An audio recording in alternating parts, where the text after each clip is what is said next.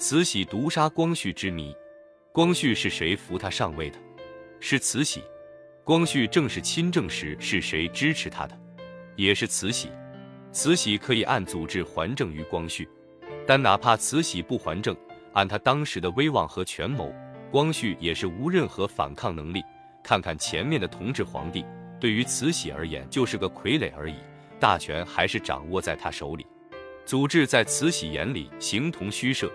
慈禧让光绪亲政，可以得知他对光绪一开始是抱有极大期望的，期望他能成为自己的接班人，期望他能成为千古明君。比如甲午战争的最高军事指挥者之一，就是手握实权的光绪皇帝。但是光绪调度的甲午战争，却因为他胡乱指挥，以及某些帝党成员从中作梗等原因，导致清军输得一塌糊涂。用清史稿的话来说，就是师徒挠败，割地输平。正在颐和园养老的慈禧老太，经闻光绪战败后就不淡定了，才决定亲自出马，帮光绪这小子收拾残局。于是便有了后来的甲午之耻。慈禧为何出尔反尔，在甲午不久后就收回光绪权力？是因为慈禧从甲午一战及后来的百日维新中看到，光绪其实不懂治国，不懂打仗，更不懂识人用人，还毁坏了他辛苦创造的同光中兴。慈禧留给光绪的局面并不算差，他灭了声势浩大的太平天国，灭了捻军，还平定了西北回乱。慈禧重用左宗棠，从英俄手上抢回了新疆。慈禧不顾反对，坚决提拔冯子材，在陆地上打败了法国陆军，成功阻挡法军进入中国西南门户。通过中法合约，还抢回了台湾。可见，光绪亲政初期，国内各种大乱已被慈禧平定，洋务运动也初见成效，外国列强也暂时停止了对中国的疯狂侵略。这样的局面比咸丰时好多了。比后来的民国也要好，但光绪还是玩坏了。新官上任三把火，面对日本主动挑衅，光绪在准备不足的情况下也高调应战，颁发了对日宣战诏书，还动不动就下圣旨叫前线将士往前送人头，全然不顾战场实况。光绪也想通过打小日本来刷业绩，以光绪为首的帝党更是一力主战，像现在的愤青一样，高喊灭了小日本。比如主战派官员就鼓励拿小日本来刷业绩，日本在光绪眼中就像现代人眼里的冈比亚。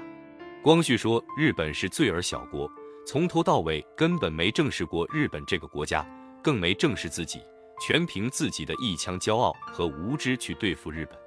但一力主战的帝党成员们却又对北洋舰队处处为难，到处使绊子，笑看北洋舰队出洋相。结果以光绪为首的主战派业绩刷不成，反被日本按在地上摩擦。光绪的战败令洋务运动加速破产，令来之不易的同光中兴局面半途而废。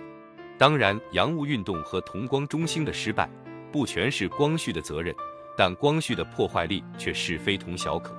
后来，光绪信任康有为、谭嗣同等经验不足的书生，还急于求成，仓促变法。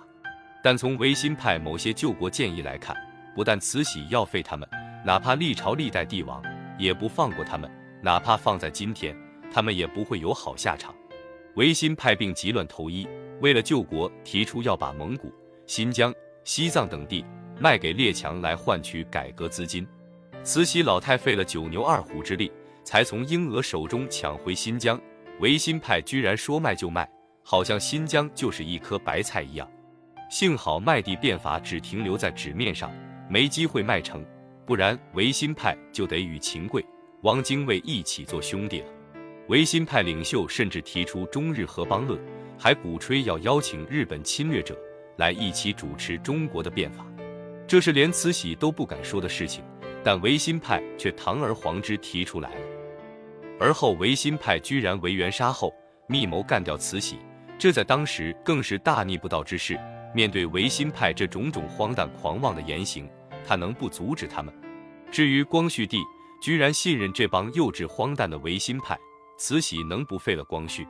假设慈禧真的是毒死光绪的凶手，那原因只有一个：光绪治国无能，还会被他和他的团队对自己反咬一口。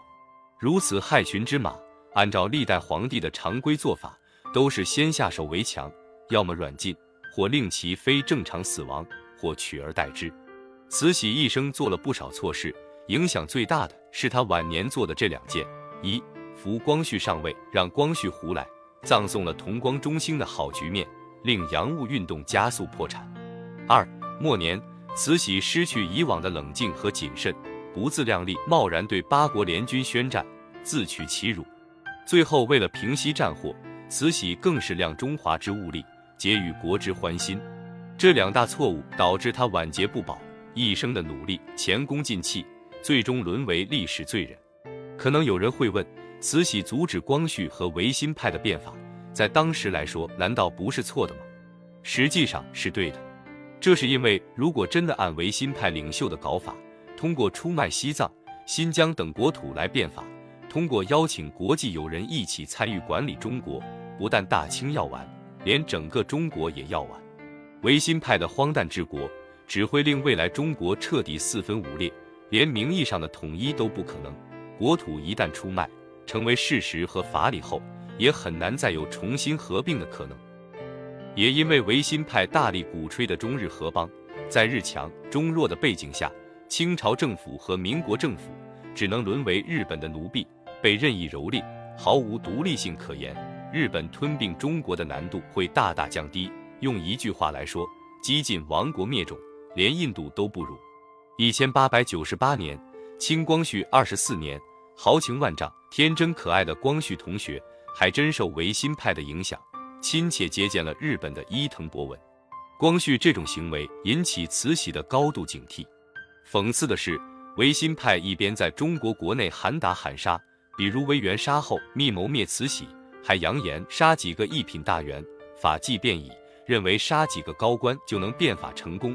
其政治幼稚可见一斑，但另一边，维新派又对日本侵略者亲密备至，几乎无条件信任，还想让日本侵略者来中国主持大局。近代以来，在外国列强中，对中国最狠毒的只有日本，意图对中国亡国灭种的也是日本侵略者。英美法德再坏，也自叹不如。维新派企图引狼入室，寄望日本侵略者帮助中国走向强大。抚心自问，你觉得有可能成功吗？但幸好维新闹剧被及时阻止。在清末，尤其是甲午以后，从满清统治阶层到知识分子，都知道要改变、改革已经是共识。但当时主要争论的是怎么改。但无论怎么改革，也不是维新派那种荒诞的、脱离实际的改革。当然，维新派也并非一无是处，虽有许多荒诞的救国方法。但仍然存在一些可行的进步举措。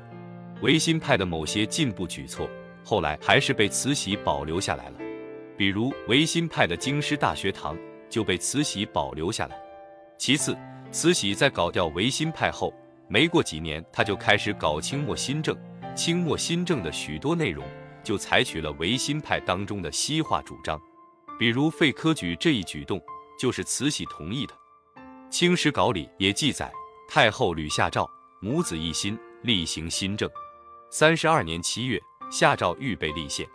可见，慈禧并非全盘反对维新派，她反对的是维新派的某些幼稚的、危及自身性命的举动而已，如维园杀后邀请日本侵略者一起变法等等。如果当初维新派直接找慈禧谈生意，而不是找光绪同学谈理想，可能历史就会改写。看看洋务运动的中兴四名臣与慈禧一起搞改革，结果个个都混得风生水起。虽说甲午一战输的只剩下底裤，但好歹洋务运动也为近代化打开了局面，还留了许多工业遗产和近代人才给后来的民国，也不算太坏。但是随着慈禧和光绪的相继去世，清末新政也慢慢半途而废。光绪是一个有理想的人，是一个有上进心的君主。也是一个心地善良的皇帝，但同时也是一个志大才疏、好高骛远、性格急躁、运气不佳的可怜人。至于他为何与慈禧在接近的时间死亡，从前面光绪种种糟糕表现来看，从他信任的维新派胡作非为来看，尤其维园杀后，慈禧真的有足够的可能性顺便带走光绪，免得在他死后让光绪继续祸乱国政，还对自己恩将仇报。慈禧的嫌疑是比较大的。不过现今只能证明光绪是被毒杀的，但是不是被慈禧毒杀的就不得而知了。